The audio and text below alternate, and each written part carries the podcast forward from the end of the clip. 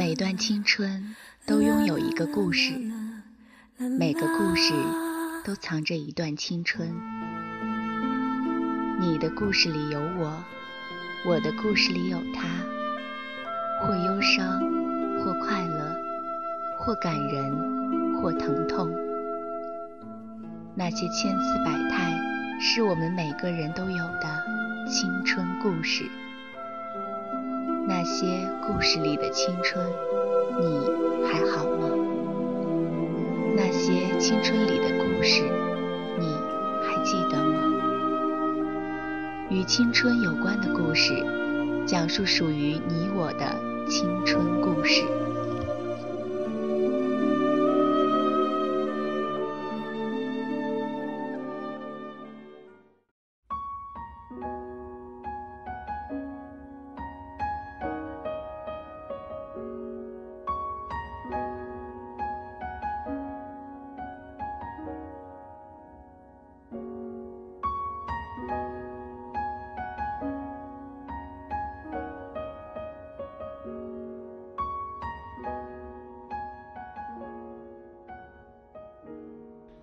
嗨，你好，欢迎收听青苹果音乐台，这里是与青春有关的故事，我是遇见。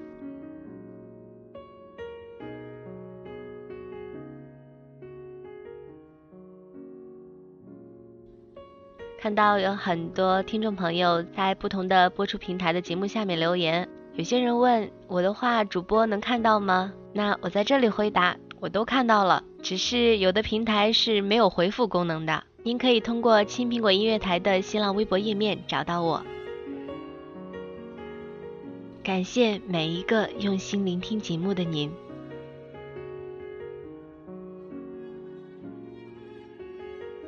今天要跟大家分享的故事名字叫做《与生活热恋的姑娘》，来自作者刘小田。希望温暖的姑娘和温暖的故事能带给您寒冬里的一丝温暖。一起来听听这个故事吧。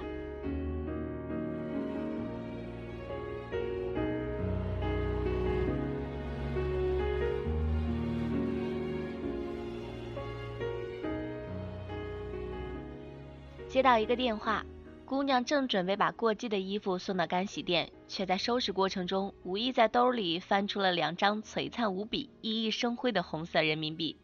他在电话那头兴奋地跟我讲毛爷爷有多么风流倜傥、帅气逼人，而我难免自动脑补出他神采飞扬、手舞足蹈的神情。他说，为了报答上天对他的厚爱，他决定请我吃火锅。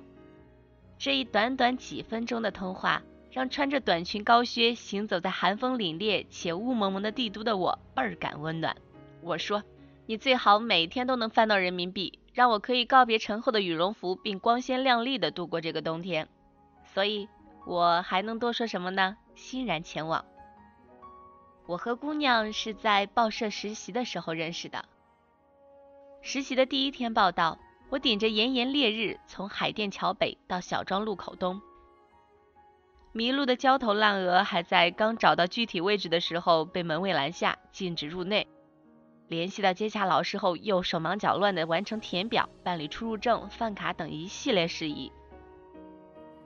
终于在办公室的小角落寻到一处座位，安顿下来。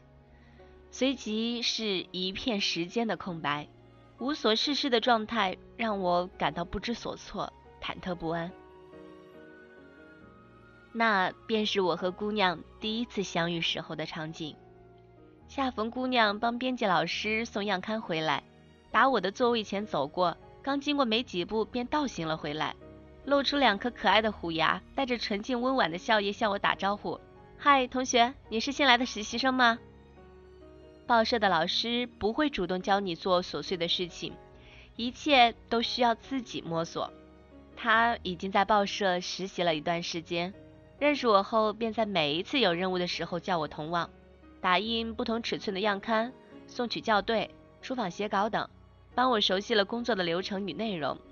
他还把我介绍给众实习伙伴，使我迅速步入正轨，并融入了这里的环境，与大家打成一片。也是这样，我们两人熟识起来。我很感谢他，我要请他吃饭。他想了想说：“你请我吃方便面荷包蛋吧。报社有一休憩处，提供简单的食物和水果。一次偶然的机会，我们发现这里提供水煮方便面，并可以额外加荷包蛋。弯弯曲曲、柔滑有韧的面被煮得黏黏稠稠，香气弥漫。颤颤巍巍的荷包蛋躺在方便面的表面，一口咬下去，留下月牙形的蛋清，裹挟着金香欲滴的柔顺蛋黄。毋庸置疑，我们二人疯狂地爱上了这里。在其他小伙伴去食堂吃饭的时候，我俩多次沉浸在香喷喷的荷包蛋方便面的世界里，久久无法自拔。话说，两个女人肯成为交心的朋友。势必由于两人气场相符，并相互欣赏，可心甘情愿地互相拍彼此马屁。吃着荷包蛋方便面，我将自己顿悟出来的道理告诉他。他盯着我的眼睛说：“没错，我对你的那些喜欢与夸奖，确实是发自心底、无比由衷的。你瞧，他总是在不知不觉中表现出对别人赞美的毫不吝惜，怪不得我冥冥中感受到要和他成为朋友。”而这种赞美背后，是他小小的身体里孕育着的一种天然的有机体，面对外界生活的美好或伤悲，有着细腻敏感的捕捉与体味，和一颗极易满足的心。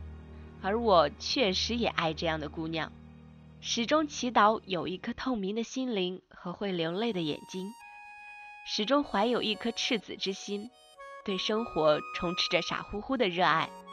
他仿佛每日里都在跟生活热恋的风生水起，他极力讨好着生活，所以时时刻刻挂着极富感染力的笑容，对陌生人谦逊有礼，对身边人温情相待，并对生命中每一次的经历、尝试与情感体验抱以极大的热忱，而生活也似乎在细微之处极力的回馈着他，似乎印证了那句。爱笑的姑娘运气总不会太差。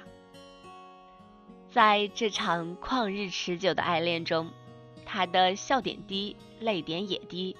他爱的深刻，故爱的卑微，仿佛一颗糖块、一盒牛奶就能轻易收买。他爱的投入，故爱的敏感，似乎擦肩而过的过客也能让他感同身受。并为那些有情人未成眷属、有误会终未消除、善举者未得善果的电视剧情节潸然泪下。他给我发微信：“小田，我今天去学校咖啡厅点了一杯卡布奇诺，我厚着脸皮问柜台姑娘能不能送我两块抹茶饼干，她竟然应允了。小田，我去医院耳鼻喉科看嗓子，遇到了一个特别可爱的孩子。”我逗了逗他，他只是瞪着大眼睛看着我。他妈妈也特别年轻，微笑的指了指孩子的耳朵，冲我摆了摆手。我今天难过了好一会儿。小田，今天回宿舍忘记拿钥匙了，找楼管阿姨借，她竟然没有摆出那张臭脸，简直开心。小田，我刚才逛超市，看到一瓶不顺眼的旺仔牛奶，我就把它买来喝掉了。小田。我曾经支教过的熊孩子在这次考试里进步了，我给他寄了一张奖状。他的现任老师跟我讲，这孩子收到奖状后都不会走路了，整天蹦跶。小田，上品折扣，我那双喜欢了好久好久的高靴终于打折了，你要不要来看看？小田，我的小闺蜜生了一个女儿，让我做小姑娘的干妈，我专门跑去看望我的干闺女。想想未来的路上有太多太多美食等待着她，我就为她兴奋。我曾经以为，这样的姑娘就是因为成长过程过于顺利，未曾体味人间冷暖、世间百态，才会对美好有着如此细腻的触摸。他说不，没有负重前行，便没有如释重负；没有狼狈不堪，便很难体会幸福感爆棚。我才知道，此时此刻我对他的认识是这番片面。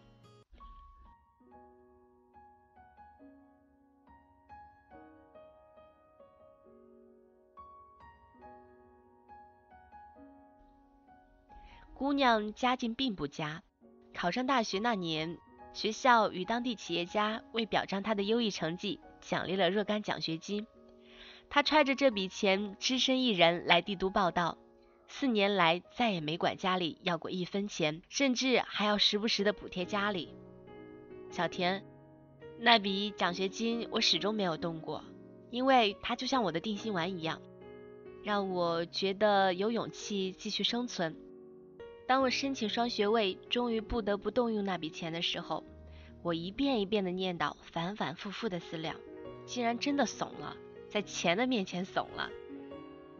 我知道狗不嫌家贫，儿不嫌母丑。当我的银行卡里的钱因不足百元而取不出来的时候，我真的期盼自己可以像很多同龄人一样，哪怕仅有那么一刻，真真切切的感受到有一个殷实家庭可以依赖的安全感。可我又看到他在朋友圈里说，我们家世不那样好，但有爸妈担忧牵挂着我们的儿行千里。并愿为我们尽其所能。我们相貌并不出众，但我们可以打造自己。内心的厚重才会让我们秀外慧中。至于运气，上天眷恋爱人厚德之人，积福多了，自然便幸运了。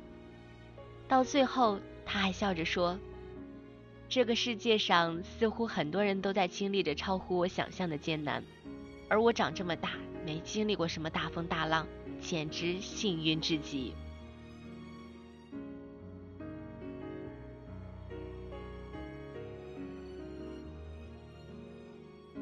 曾经看到一段话说，女孩子真正富足的状态是见多识广，朋友多，不缺吃穿，不缺钱，会被一件衣服哄得很开心，会因为吃到可口的食物而一扫阴霾，会因为一首好听的歌或者一部好的电影而顿时原谅世界。看到这些文字的第一反应，便是想到了这个与生活陷入了热恋的姑娘，她总是那么容易宽容和原谅对方。就算生活一时半会儿让他沮丧，他依旧困就睡觉，醒就微笑，始终不失快乐的信仰。实际上，这姑娘在我先前的文章里早有戏份。临近令人焦头烂额的毕业季，姑娘面临着找工作与毕业论文的双重压迫。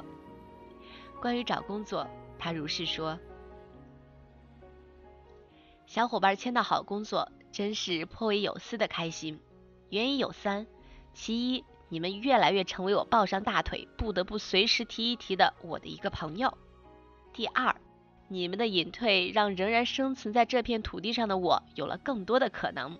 其三，我终于有点信心，规则并非都无法揣度，它为足够好的你们开了一扇门，也会为不太差的我留一扇窗。关于毕业论文，他如是说。一上午收到一封导师的催论文邮件和四张小伙伴的明信片。一上午收到一封导师的邮件和四张小伙伴的来自名利南方的明信片。一上午收到一封邮件和四张寄自名利南方的带来温暖祝福的明信片。一上午收到四张寄自名利南方的带来温暖祝福，让我感到幸福安稳的明信片，以及 nothing else。我曾经跟与姑娘也有过几面之缘的朋友说：“你有没有觉得这姑娘给人感觉特舒服？”朋友点了点头说：“是，没错。”我说：“果然没错啊，好姑娘光芒万丈，大家都知道。话说你是怎么感受到的？”朋友说：“她长得好看。”半晌又跟了一句：“但相由心生。”而如今，她找到了一份称心如意的工作。我们俩围着热气腾腾、翻滚沸腾的火锅大快朵颐。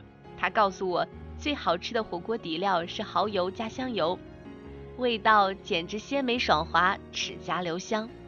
我一边咀嚼着嘴里的东西，一边随声附和着。突然间，我问他，最初见面的时候为何要头脑一热跟我搭讪呢？他漫不经心地说：“因为我刚来的时候也感觉到办公室的老师们都很忙啊。”他们的无暇顾及会让初来乍到的我们略显尴尬，随即又皎洁地望了我一眼，调侃道：“看在你长得不如我好看的份上，我就跟你聊聊天喽。”莫名其妙，就想起高考的时候背得滚瓜烂熟的冰心的话，突然间像有了新的感触：爱在左，同情在右，走在生命的两旁，随时撒种，随时开花。将这一径长途点缀的香花弥漫，是穿枝拂叶的行人踏着荆棘，不觉得痛苦，有泪可落，却不是悲凉。哈，这肯定是在描述一枚正与生活热恋的姑娘。我很开心，因为努力生活，和你们分享荣耀的那一秒钟。如果难过，你肩膀最辽阔，你帮我带走乌云漫步的天空。生活少了有你陪我，我整天开着手机感到失落，因为我们都最想看到彼此灿烂的笑容。我懂星座，却没有人像我，真的喜欢一个人安静的自由。我做的梦，我坚持做到最后，就算我爬到云端，也继续。我唱的歌，只希望能快乐，其他的我也不想要想的太多，因为我们都最想拥有自己最真的感动。听你说，